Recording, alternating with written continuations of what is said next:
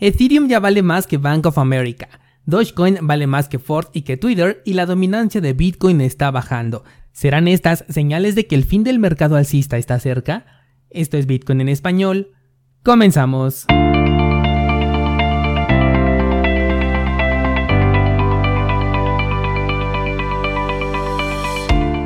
Hola, soy Daniel Vargas y esto es Bitcoin en español, un lugar donde hablamos de la tecnología más revolucionaria desde la invención del Internet.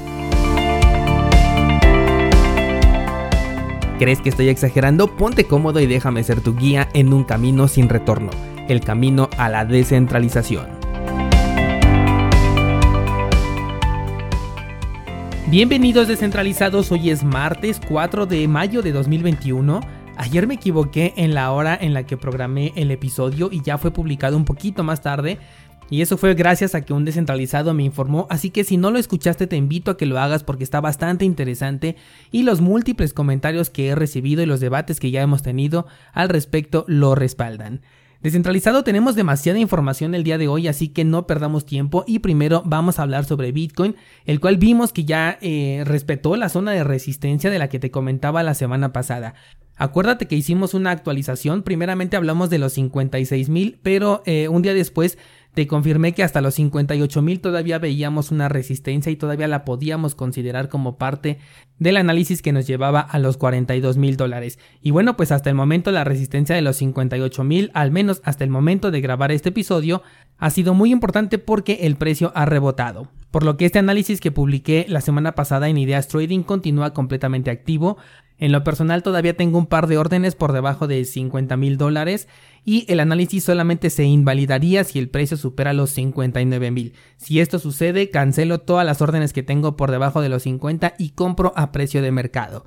Si ya me sigues desde hace tiempo, tú sabrás que esta es la forma en la que yo opero. Yo suelo colocar órdenes en puntos de soporte, pero si el precio no llega a ese soporte y no se ejecutan mis órdenes, pero por el contrario rompe la resistencia, entonces en ese punto yo compro. Todavía recuerdo cuando el precio de Bitcoin estaba a 16 mil dólares y me cuestionaron sobre esta estrategia, a lo que mi respuesta fue que si se rompe esta resistencia ya no sabemos si el precio pueda volver a estos puntos en el corto plazo, e imagínate si en aquel entonces me hubiera quedado esperando para comprar por debajo de los 16 mil dólares en lugar de comprar 500 dólares más caro. Lo mismo en este caso, además como mi estrategia es la de acumular satoshis, entonces claro que aprovecho las caídas para poder comprar una mayor cantidad, pero no es que me importe mucho la apreciación porque en realidad lo que yo busco son satoshis sin importar cuánto cueste en dólares. Por otro lado tenemos a Ethereum por encima ya de los 3 mil dólares por primera vez en la historia y no solo eso, sino que también en contra de Bitcoin continúa moviéndose de manera muy favorable.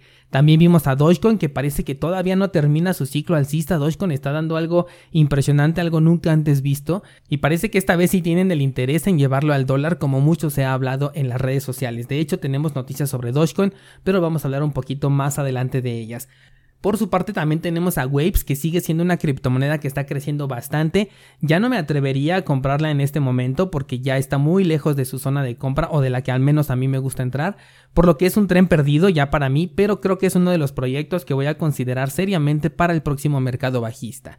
Algo que estoy notando y que debes de tomar en cuenta es que la dominancia del mercado de Bitcoin está bajando. Esto en conjunto con que Ethereum sigue subiendo de precio y que algunas altcoins también están despegando, puede ser un indicativo de que se puede venir una all season importante. Recuerda también que hemos platicado que cuando las alts comienzan a subir y la dominancia de Bitcoin baja es justo cuando empieza el final del mercado alcista y es cuando vemos ya los movimientos exorbitantes de 800% en un par de días. La verdad es que anunciar el final no es más que una especulación, esto podría tardar a lo mejor hasta más de un año, pero considera todas las señales que te he venido dando. Está la dominancia de Bitcoin bajando rápidamente, las 5 velas mensuales en verde y una en rojo de las que te hablé la semana pasada, el movimiento de Ethereum en contra del dólar y en contra de Bitcoin, y también el que algunas altcoins ya estén despegando en sus precios contra Bitcoin. Si tuviera que realizar un análisis al aire, diría que a mitad de año se va a poner interesante el mercado, después vamos a tener otro periodo de consolidación para finalmente cerrar el año de manera épica, después de esto volver al mercado bajista. Tómalo simplemente como una especulación y esto podría cambiar en cualquier momento porque así es Bitcoin. Ahora sí, ya vámonos directamente a las noticias y voy a comenzar con Dogecoin, que ha trascendido en su forma de existir pero ya fuera del entorno cripto. Y es que como te he comentado, Dogecoin tiene la característica de que es un proyecto que se impulsa por la propia comunidad y que los exchanges son los que lo han adoptado pero porque la comunidad así lo ha demandado. Bueno, pues esta fuerza ya va más allá de los mercados cripto, más allá de los exchanges y ha llegado en forma de contratos tanto a la plataforma de eToro como a Libertex, que en este caso son brokers aplicaciones que sirven para operar con activos tradicionales en los mercados financieros y que eventualmente agregaron ciertas criptomonedas más que nada por la posición que tenían en el CoinMarketCap, pero en forma de contratos, es decir, se trata de derivados y no de criptomonedas reales. De esta misma forma es que Dogecoin a petición de los usuarios ha llegado en su forma de derivado a estas dos plataformas. Esta es una de las razones por las que Dogecoin sigue en mi top 3 y es que hasta el momento no he visto que ninguna otra altcoin tenga este nivel de comunidad. Pasemos a otra noticia. Hay varios descentralizados que me han preguntado de qué forma pueden comprar criptomonedas estando en Argentina y hoy te quiero hablar de una opción que es peer-to-peer, aunque lamentablemente no es anónima. Se trata del exchange OKX, el cual tiene un mercado abierto para usuarios argentinos con ofertas que se realizan de persona a persona. Además, por ahora se cuenta con una promoción por tema de referidos que te puede hacer ganar incluso hasta 300 dólares por esta promoción. OKX es uno de los exchanges más fuertes del mercado cripto, podría incluso ser competencia de Binance hablando de liquidez en el mercado. Por supuesto que no queda exento de los riesgos de los que ya hemos hablado bastantes ocasiones, pero para fines de intercambio el exchange es bastante eficiente y sobre todo si te encuentras en Argentina, creo que esta puede ser una excelente opción para poder entrar al mercado cripto. Pasemos a otra nota y esta es una que tiene que ver con algo que me han preguntado mucho y es que la demanda por discos duros, sobre todo los de estado sólido, está creciendo en varios países al grado de incrementar su precio al 100%. Esto porque es por el FOMO de la criptomoneda Chia de la que muchos de ustedes me han preguntado. Y es que anunció recientemente que pronto iba a activar su red para poder minar esta criptomoneda, la cual tiene como característica que utiliza el almacenamiento en disco para poder ser minada. Gracias a esto es que muchas personas están previniendo haciendo grandes compras de estos componentes para poder minar la criptomoneda Chia. Y se están previniendo debido a que los discos de estado sólido tienen una vida útil bastante limitada, sobre todo si hablamos del uso que este protocolo le daría.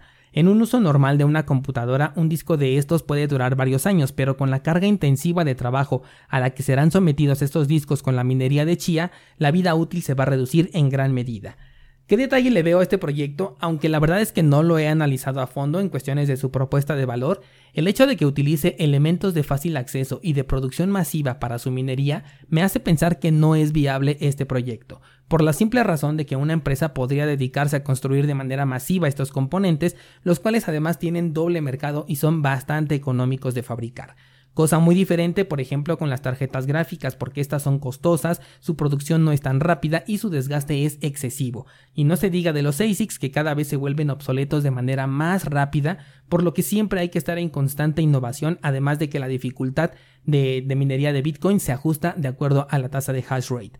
En este caso, cuando hablamos de chía, estamos hablando de productos que incluso una persona normal podría comprar como mínimo dos, y si consideramos que en este sector ya se están obteniendo ganancias exorbitantes, incluso una persona que a lo mejor el año pasado se podría considerar una persona normal, hoy en día podría llegar a tener un almacén completo de dispositivos de almacenamiento trabajando para este fin. Ahora toma en cuenta que si esto lo puede hacer un descentralizado, ¿qué podría hacer una empresa que tiene una cantidad de dinero prácticamente ilimitada? Y es que incluso los gigantes podrían participar aquí con los servicios que tienen en la nube, Microsoft, Google, Amazon, y ellos tienen una capacidad prácticamente ilimitada o al menos que es incomparable con lo que una persona o una empresa un poco más grande podría comprar.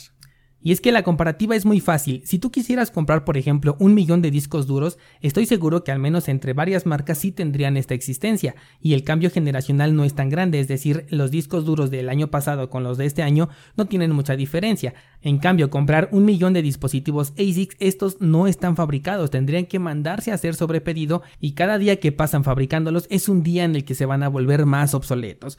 Por lo que le voy a dar seguimiento a este proyecto por curiosidad, aunque déjame decirte que no es la primera vez que se hace minería con discos duros, pero lo que sí es que no invertiría más de lo que le metería, por ejemplo, a Dogecoin.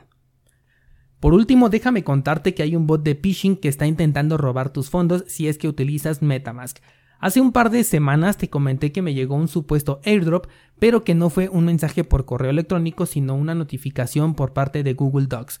Lo abrí pero no hice ningún movimiento, además de que lo único que tengo en Metamask son 5 dólares en DAI que nunca pude sacar porque me piden 30 dólares para poder sacar esos 5. Pero bueno, pues este bot ya se hizo popular al grado de que la misma Metamask ha publicado que tengas mucha precaución con esta clase de notificaciones porque se trata de una estafa. En general, todo correo, notificación o cualquier cosa que te pida tus semillas de recuperación es 100% una estafa, así que esta es la forma en la que los puedes identificar porque para escribir tus semillas de recuperación es porque tú iniciaste un proceso de recuperación de tu cartera, por el motivo que sea, pero el punto es que es una decisión que inicia por ti y que no tiene que iniciar por una notificación o por un correo electrónico, sino que es algo que a lo mejor tú perdiste tu, tu cartera o la quieres recuperar en una computadora diferente lo que sea, pero tiene que ser una razón personal, una razón que nazca de ti y no que venga de un correo electrónico. Ni siquiera las propias empresas que están detrás de los desarrollos de estos eh, productos o servicios te van a solicitar en ningún momento tus claves privadas porque eso te quita el control de tus criptomonedas. Así que si utilizas Metamask y recibes esta clase de notificación, elimínala de inmediato y si puedes, repórtala como un archivo peligroso para que pronto Google la bloquee y no tengamos descentralizados afectados por no escuchar este programa. Y bueno, pues hasta aquí por hoy descentralizado, pero te espero en Instagram ya que hay mucha más información que quiero compartirte y por ahí la vas a encontrar, además de que quiero agregar una nueva sección en cursosbitcoin.com y voy a necesitar de tu opinión, así que pendiente en Instagram y mañana seguimos platicando.